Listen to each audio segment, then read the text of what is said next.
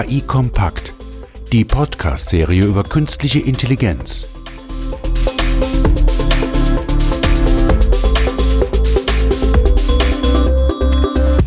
Ja, schönen guten Tag, meine Damen und Herren, zur heutigen Ausgabe von KI Kompakt. Das heutige Thema ähm, ist künstliche Intelligenz im Human Resource Management. Und dazu habe ich einen spannenden Gast eingeladen, den Herrn Michael Plentinger. Schönen guten Tag, Herr Plentinger. Tag. Ja, Sie ähm, beschäftigen sich ja mit künstlicher Intelligenz im, im Human Resource Management, sind so ein bisschen Experte für Personalvermittlung, Personalberatung, Personalentwicklung in Unternehmen. Und Ihre Aussagen, die Sie, glaube ich, auch auf Ihrer Webseite haben, sind da sehr spannend, nämlich dass in einer digitalisierten und globalisierten Welt wir das Verständnis und die Methoden im HR komplett neu denken müssen, das traditionelles HR basierend auf CVs und möglicherweise auch hierarchischen ähm, Strukturen in Unternehmen in der digitalisierten Welt nicht mehr funktioniert.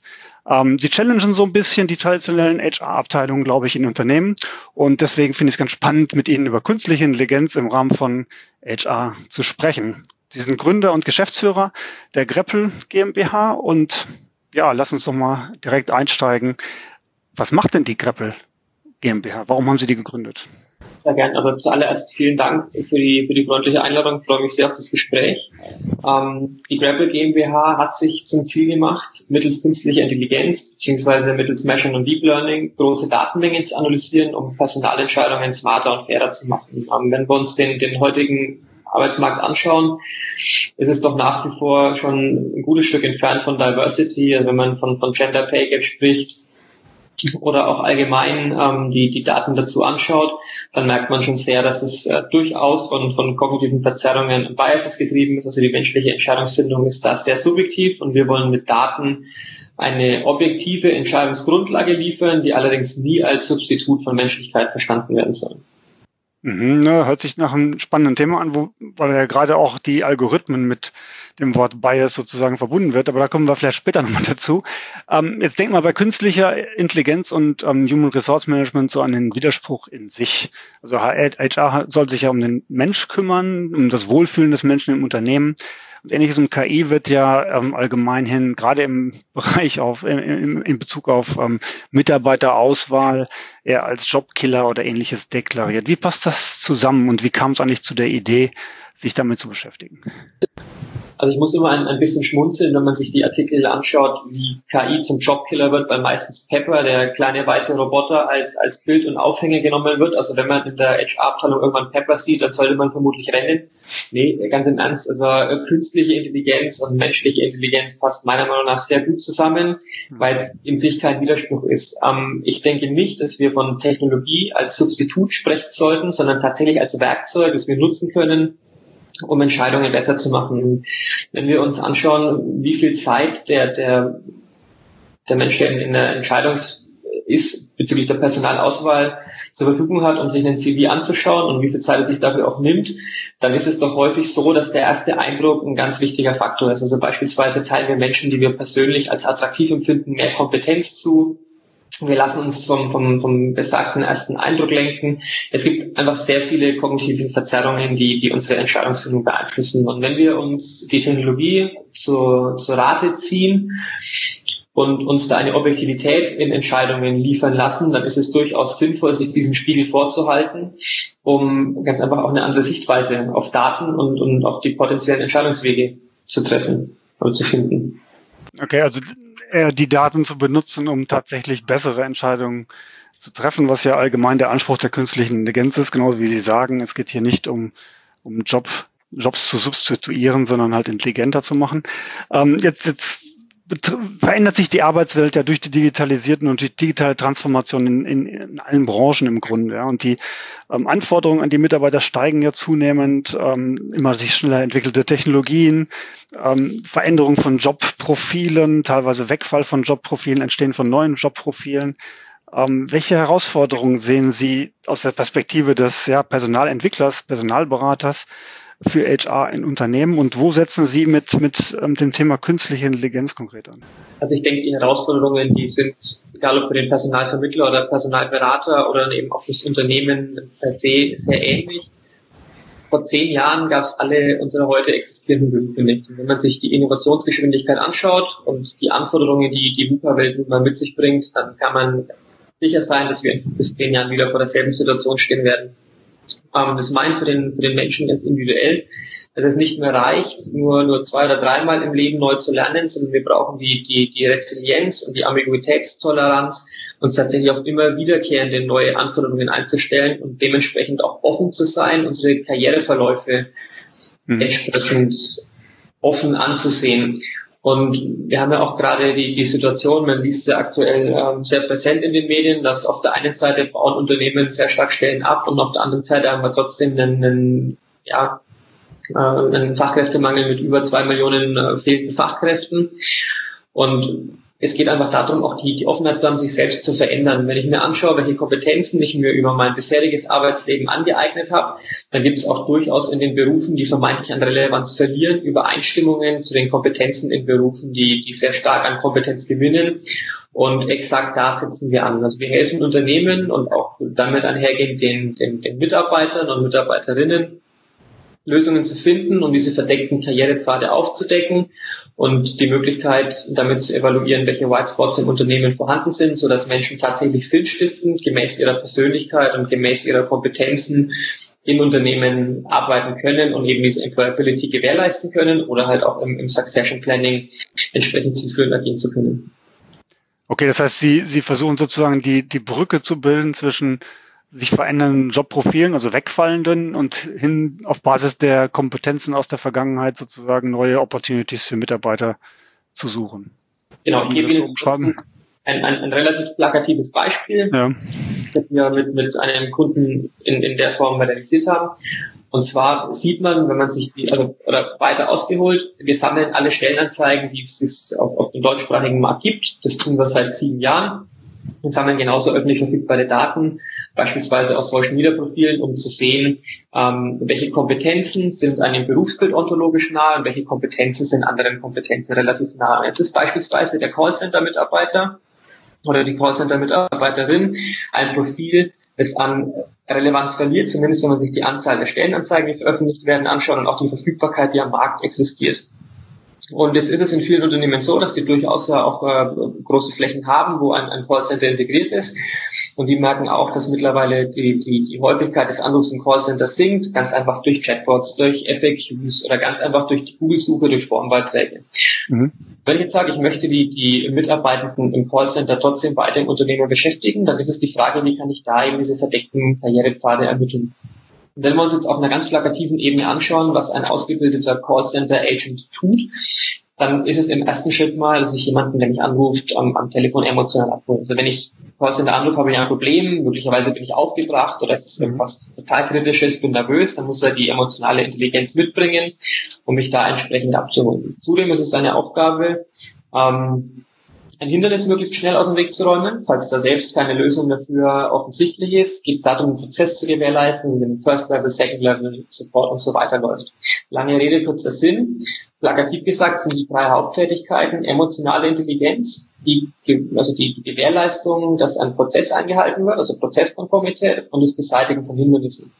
Das ist auch die Berufsbezeichnung von dem Scrum Master. Mhm. Der der wird sehr häufig gesucht. Das heißt jetzt nicht, dass alle Callcenter-Mitarbeiter ganz hervorragende Scrum Master sind, aber es bedeutet, dass eine ontologische Nähe vorhanden ist, weil einige der Kompetenzen durchaus ein Matching aufweisen. Und wenn ich mir diese Analyse für weitere Berufsbilder anschaue, sowas ist durch Machine Learning wunderbar möglich, dann kann ich im Gespräch den Mitarbeitern aufzeigen, in welche Richtung eine Entwicklung gehen kann. Option A ist der Scrum Master, Option B ist der Beruf 2, Option C ist der Beruf 3 und kann dann individuell besprechen, welche Möglichkeiten vorhanden sind. Und so besteht die Möglichkeit, neue Wege aufzuzeigen, die ich dann tatsächlich auch im, im Dialog ähm, mhm. genauer evaluieren kann und, und so Perspektiven finde, die mir vielleicht selbst gar nicht ersichtlich waren. Ja, super. Das hört sich ja nach einem total guten Use Case für die Bundesagentur für Arbeit an, oder? also, ja, würde, würde sich das sicherlich nach einem guten Use Case für die Bundesagentur für Arbeit anhören. Ja, weil auf Basis von Daten genau diese, diese, diese Empfehlung auszusprechen, ist ja oftmals das Problem, weil die Daten nicht da sind oder nur singulär da sind oder, oder wie auch immer. Also spannend, spannende Einsatzgebiet. Wenn man, wenn man sich, sich nochmal weitere Gebiete anguckt, auf welche ähm, Gebiete, Bereiche fokussieren Sie sich jetzt äh, mit der Greppel noch an der Stelle? Das eine ist sicherlich jetzt hier Mitarbeiterentwicklung ähm, oder Karrierepfade ähm, offen zu legen oder auch, auch zu beraten an der Stelle. Gibt es weitere Einsatzgebiete, die Sie, die Sie fokussieren? Weiteres Einsatzgebiet ähm, ist, ist People Analytics. Das bedeutet, ähm, das ist quasi eine, eine Eignungsdiagnostik, die uns sowohl Persönlichkeitsmerkmale als auch Soft Skills aufzeigt. Dafür analysieren wir die Art und Weise, wie eine Person schreibt. Also wir analysieren Textsample und können sowas dann, wie gesagt, in, in der Eignungsdiagnostik, also im Staffing beziehungsweise Recruiting nutzen. Ähm, wir können uns aber genauso auch den Organizational Fit anschauen. Das bedeutet, ähm, auf Basis welcher Persönlichkeitsattribute passt eine Person in ein Team, auf Basis welcher Wertestruktur passt eine Person in einen bestimmten Unternehmensbereich, in die bestimmte Subkultur und können da dann eine Objektivität in die Entscheidungen bringen. Ähm, dieses Thema ist natürlich gerade diskutiert. Wie schafft man es, mit, mit Textanalyse Rückschlüsse zur Persönlichkeit zu ziehen? Und da ist es sehr wichtig, dass man zum einen einen Kontext hat. Also wir können diese Analyse nur im arbeits- und organisationsspezifischen Kontext vollziehen. Das bedeutet, wenn jemand in irgendeiner Form über seinen Beruf, seine Berufung spricht. Und auf der anderen Seite braucht man natürlich eine entsprechende Datenmenge. Also es bedeutet, man, man, man sammelt ähm, Fragebögen. Wenn man beispielsweise vom Big Five Modell ausgeht, haben wir jetzt mit dem IP IP100 gearbeitet und lassen uns gleichzeitig Textsample von den Personen geben, bei denen die Möglichkeit besteht, dass eine, eine sehr breite Antwortmöglichkeit vorhanden ist. Das heißt sowohl von der Syntax, von der Wortwahl, mhm. ähm, von der Komplexität und so weiter und können dann über Machine Learning einfach Cluster in der Sprache finden, die uns helfen, diese Persönlichkeitsmodelle entsprechend zu verstehen und deshalb, wie gesagt, in einem sehr genauen Kontext da haben wir eine gute Konsistenz, auch eine, eine gute Validität und kriegen da doch sehr, sehr gute Tendenzergebnisse damit hin. Okay, vielleicht nur mal zur Erläuterung. Ich glaube nicht, dass jedem Big Five was sagt. Vielleicht können Sie da noch einen Halbsatz zu sagen. Ähm, das Big Five Modell ist das am, am, am weitesten validierte und am meisten erforschte Modell in der Persönlichkeitspsychologie. Okay, also um, um genau solche Persönlichkeiten einzuordnen oder eben ähm, gegeneinander zu stellen an der Stelle. Genau, also es sind fünf verschiedene Skalen, zum Beispiel Introversion ja. und Extroversion. Und über diese fünf Skalen kann ich Menschen zumindest in einer Tendenz in diese psychologischen oder psychometrischen Modelle in dem Fall einordnen und bekommst so einen Überblick über die Werte und Persönlichkeitsstruktur von, von Menschen, die eben im Zweifel entweder diesen Fragebogen ausfüllen oder dann über eine Textanalyse quasi der Fragebogen automatisiert ausgefüllt. Also ganz plakativ und einfach. Hm. Und, und können Sie die, die, ähm, die äh, Ergebnisse messen, sozusagen, wie, wie viel besser ist es, so eine, beispielsweise so ein Team auf Basis von datenbasierten Entscheidungen zusammenzustellen, im Unterschied zu, ja, ich mache es halt nach Gefühl wie bisher auch immer. Gibt es da Erfahrungswerte, wo Sie sagen, ja, das hat definitiv funktioniert?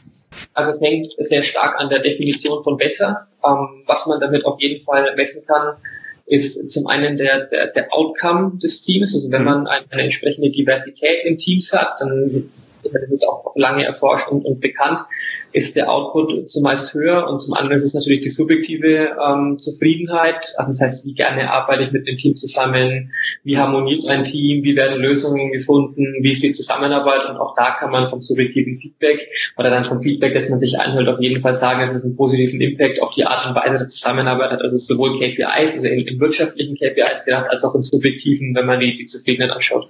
Mhm. Okay.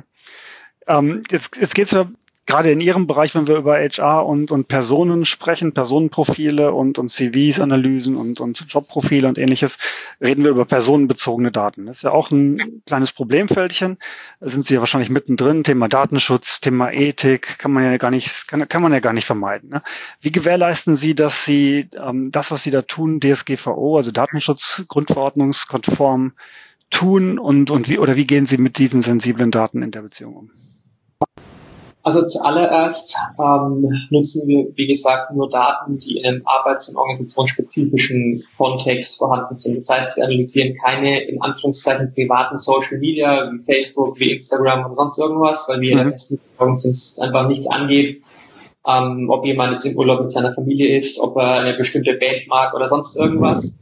Mhm. Sondern wir konzentrieren uns wirklich nur auf die Themen, die zum einen, wie gesagt, in, in diesem speziellen Kontext sind und die öffentlich verfügbar sind. Das heißt, wir nutzen nur die Daten, die man auch in einem anonymen Browserfenster finden könnte, was meint, dass die Personen beispielsweise auf Sing oder LinkedIn auch tatsächlich aktiv gesagt haben, dass dieses Profil öffentlich auffindbar sein soll. Okay. Ähm, sensitive Daten erheben wir auch nicht. Das heißt, wir interessieren uns in dem Kontext nicht für Sexualität, Herkunft, Religion oder Vergleichbares. Mhm. Und damit einhergehend, also selbstverständlich haben wir unser Geschäftsmodell und, und, lassen auch die jeweiligen Projekte entsprechend extern juristisch prüfen und den Datenschutzbeauftragten und schauen da sehr genau drauf. Nicht nur aus diesen moralischen Aspekten, sondern natürlich auch aus Gründen der, der, der Qualität. Long story short, wenn man Menschen psychometrisch analysiert, sollte man sich sehr sicher sein, dass das auch richtig ist, was man tut und dass man da ähm, ja auch eine, eine entsprechende Validität bieten kann. Und dann ist, sind die, die, die Fragestellungen selbstverständlich auch DSGVO-konform, da, wie gesagt, keine sensitiven Daten genutzt werden und da wir auf der anderen Seite nur öffentlich verfügbare Daten verwenden. Mhm. Ja, das ist, glaube ich, ganz wichtig, um das Vertrauen da halt auch auf allen Seiten, glaube ich, herzustellen an der Stelle. Ähm, wenn man jetzt mal hinter die Kulissen kommt, äh, guckt, wenn Sie jetzt Projekte für Unternehmen machen, ähm, ist ja immer die gute Frage, wie funktioniert so ein KI-Projekt eigentlich? Also wie, wie gehen Sie daran? Wo kriegen Sie die Daten her? Wie lange dauert sowas? Ähm, äh, gehen Sie iterativ vor? Was ist da Ihre Best Practice? Ja, also wir, wir gehen iterativ vor und wir prüfen Projekte vorher auch sehr kritisch. Also wir kriegen durchaus auch Anfragen, bei denen wir sagen, die, die möchten wir nicht umsetzen. Also die erste Frage, die wir uns immer stellen, ist, wir haben uns unter das Logo geschrieben, make the working world a fairer and smarter place. Und daran sollten wir uns auch halten. Also wir werden keine Lösungen bauen, die in irgendeiner Form nachteilig für, für Personen sind. Wenn wir sagen, wir sind von einer moralischen und ethischen Perspektive d'accord, dann ist die zweite Frage die nach der Datenqualität. Mit den Daten, die wir extern erheben, dann nutzen wir nicht nur die großen Business Social Media, sondern auch alle relevanten Fachforen von Research Gate über Git, Stack Overflow und so weiter und matchen die Profile da wissen wir, dass unsere Datenqualität sehr gut ist, weil wir dann einen, sehr großen Fokus drauf legen. Die zweite Frage ist dann, was kommt vom Unternehmen und wie können wir mit den Daten umgehen? Mhm. Ähm, wenn wir sagen, wir möchten auch unternehmensinterne Daten nutzen oder in dem Use Case soll das Unternehmen unternehmensinterne Daten nutzen, dann ist es der von uns bevorzugte Weg, dass wir Schnittstellen zu den trainierten Modellen implementieren, an die das Unternehmen dann die Daten werfen kann und ein Ergebnis bekommt. Also das heißt, wir speichern in dem Kontext logischerweise keine unternehmensinternen Daten, sondern bleiben auch da bei den öffentlich verfügbaren. Nichtsdestotrotz ist es auch in einem inkrementellen Prozess sehr wichtig, dass man sehr kritisch und sehr regelmäßig die Qualität der Aussagen prüft. Ansonsten hätte man das Problem der, der Storchenpopulation und der Geburtenrate. Man kann im Endeffekt Daten in eine Korrelation setzen. Wichtig ist, dass die Fragen intelligent sind und dass sie auf einen Mehrwert überprüft werden. Das bedeutet, die Erfolgsfaktoren für ein Projekt sind zum einen die Datenqualität, zum anderen logischerweise auch der, der Datenschutz und der Datenschutz steht in dem Fall eher als Synonym für die, die Moral und Ethik und auf der anderen Seite die Transparenz zu den Modellen. Und die dritte Frage ist immer die Sinnhaftigkeit. Also schaffen diese Algorithmen und schafft die Datenanalyse oder die, die KI tatsächlich einen Mehrwert? Oder möchte man einfach eine KI, um, um, um sich KI auf die Fahne schreiben lassen? Und wenn man diese Fragen kritisch beantwortet, dann kann man durchaus einen sehr großen Mehrwert erzielen und, und äh, die Arbeitswelt tatsächlich zu einem smarteren und faireren Ort machen. Mhm. Wie ist, wie ist bei Ihren Kunden die Akzeptanz von, von so einer KI? Die ist ja äh, normalerweise nicht so ganz einfach zu verstehen, je nachdem, welche Methoden Sie da einsetzen. Ähm, muss das der Endkunde verstehen? Also verlangt er danach oder ist das für ihn okay, wenn er das Ergebnis validiert sehen kann? Wir haben in beide Richtungen Erfahrungen gemacht. Also prinzipiell interessiert sich der Kunde meistens dafür, wie das Bild an der Wand hängt und ob es dann hingenagelt ist oder geklebt, mhm. doch zweitrangig. Nichtsdestotrotz, umso technischer das Umfeld ist, umso größer ist natürlich das Interesse. Ähm, was wir immer tun, zu Beginn jedes Projekts, was erfahrungsgemäß tatsächlich erfolgskritisch ist, ist, dass wir einen, einen kurzen Talk anbieten, wo wir den Mitarbeitern im Unternehmen die Möglichkeit geben, Fragen zu stellen. Das bedeutet, wir halten einen kurzen Impulsvortrag, wir erklären das Projekt und stellen uns tatsächlich auf die Bühne und beantworten auch kritische Fragen, ohne dass es vorher geskriptet ist oder sonst irgendwas und bieten genauso auch die Möglichkeit im Nachgang ähm, Fragen zu stellen, wir dann auch möglichst transparent bearbeiten wollen. Also wir wollen nicht das Unternehmen sein, bei dem es dann heißt, naja, jetzt analysieren wir die Daten, sind für uns nicht greifbar. Also wir sind da sehr darauf bedacht, dass von Beginn an eine Teilhabe vorhanden ist und dann ist es natürlich so, dass äh, dass wir Unternehmen auch gerne im Detail erklären, wie, wie, die, wie, wie die Algorithmen funktioniert, also von, von der, Job- und Skill-Ontologie über das ganze Thema Psychometrie, People Analytics, da hängt es ganz einfach davon ab, wie tief ein Unternehmen einsteigen möchte. Und da haben wir, wie gesagt, in beide Richtungen unsere Erfahrungen gemacht. Sind aber natürlich froh, wenn uns Unternehmen ähm, danach befragen. Aber das ist eine Sache des Dialogs. Mhm. Okay. Wenn man jetzt mal, was ich auch ganz spannend finde, ähm, die Perspektive ein bisschen wechselt und uns Ihr Unternehmen mal als ein Beispiel ja für, für ein Unternehmen, was ja aus dieser digitalen Transformation, aus der Analyse von Daten her entstanden ist oder darauf basiert. Wie würden Sie Ihre Erfahrungen ja als Gründer, Unternehmer, Startup, ja, Unternehmer ähm, beschreiben? Ähm, was würden Sie Leuten an Tipps geben? Worauf muss man achten? Was ist wichtig? Ähm, welche Stolpersteine gibt es? Ist, glaube ich, auch ganz spannend. Ja, also es gibt als, als Gründer durchaus einige Stolpersteine. Ähm, ich denke, das Wichtigste ist, dass man sich selbst treu bleibt und, und nicht den, den einfachen Verlockungen des Startup-Daseins. In unserem Fall, das glaube ich relativ selten ist mittlerweile für, für ein Startup, auch in, in der Größe. Wir sind beispielsweise rein Cash finanziert, weil wir gesagt haben, wir möchten unseren Stakeholder-Ansatz beibehalten und möchten uns auch den Luxus gönnen, dass wir sagen, wir machen tatsächlich nur die Projekte, bei denen wir von dem inhaltlichen Mehrwert überzeugt sind und wo wir wirklich Gutes tun können. Also das heißt, wir verkaufen keine Daten für irgendwelche Zwecke außerhalb von HR, wir arbeiten nicht mit äh, Datingportalen oder sonst irgendwas zusammen, sondern können wirklich sagen, wir, wir nehmen nur exakt die Projekte an, wo eben genau dieser moralische Anspruch entsprechend befriedigt ist. Wenn man sich da beispielsweise mit dem falschen Investor einlässt, dann hat man sehr, sehr schnell logischerweise einen Shareholder-Ansatz. Und da ist es sehr wichtig, der Verlockung widerstehen zu können und sich seiner, seiner eigenen Vision und dem Grund, warum man ein Startup ursprünglich gegründet hat, ähm, treu zu bleiben. Das macht es natürlich schwieriger, vor allem in der Anfangsphase. Ähm, da mag der Weg vielleicht steiniger sein. Im Zweifel ist es dann aber auch tatsächlich wert. Ich möchte damit nicht sagen, dass man der Verlockung von Investoren nicht, äh, dass man gänzlich Abstand nehmen soll davon. Es kommt nur einfach sehr stark darauf an, mit wem man zusammenarbeitet, ob man die gleiche Philosophie hat, ob man die, die, die gleiche Einstellung zu, zu dem Thema Daten und KI hat. Mhm. Und dann kann man da schon durchaus auch einen, einen Partner auf Augenhöhe finden.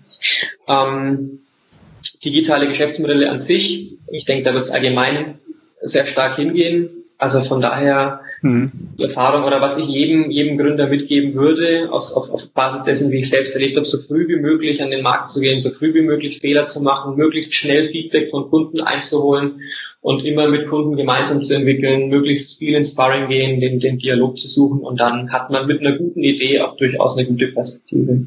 Vom, vom Skillset ähm, werden Sie ja sowohl HR-Experten benötigen als auch Data Scientists und Leute, die mit Daten umgehen könnten. Wie ist da das Verhältnis bei Ihnen? 50-50 oder müssen alle beides können oder, oder wie haben Sie sozusagen Ihre Company aufgesetzt?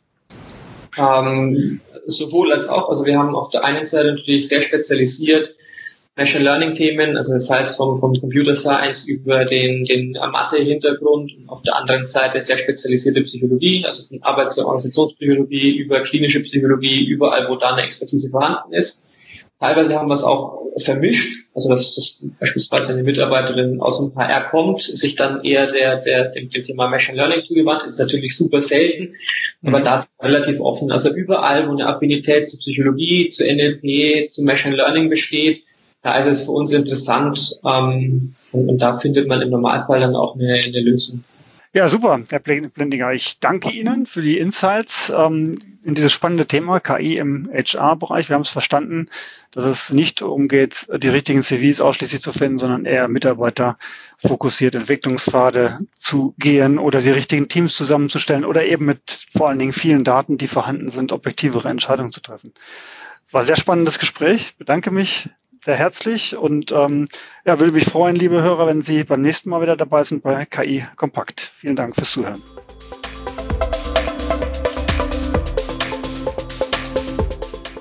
Weitere Informationen zu künstlicher Intelligenz finden Sie im Web unter www.sas.de-ki-kompakt-podcast.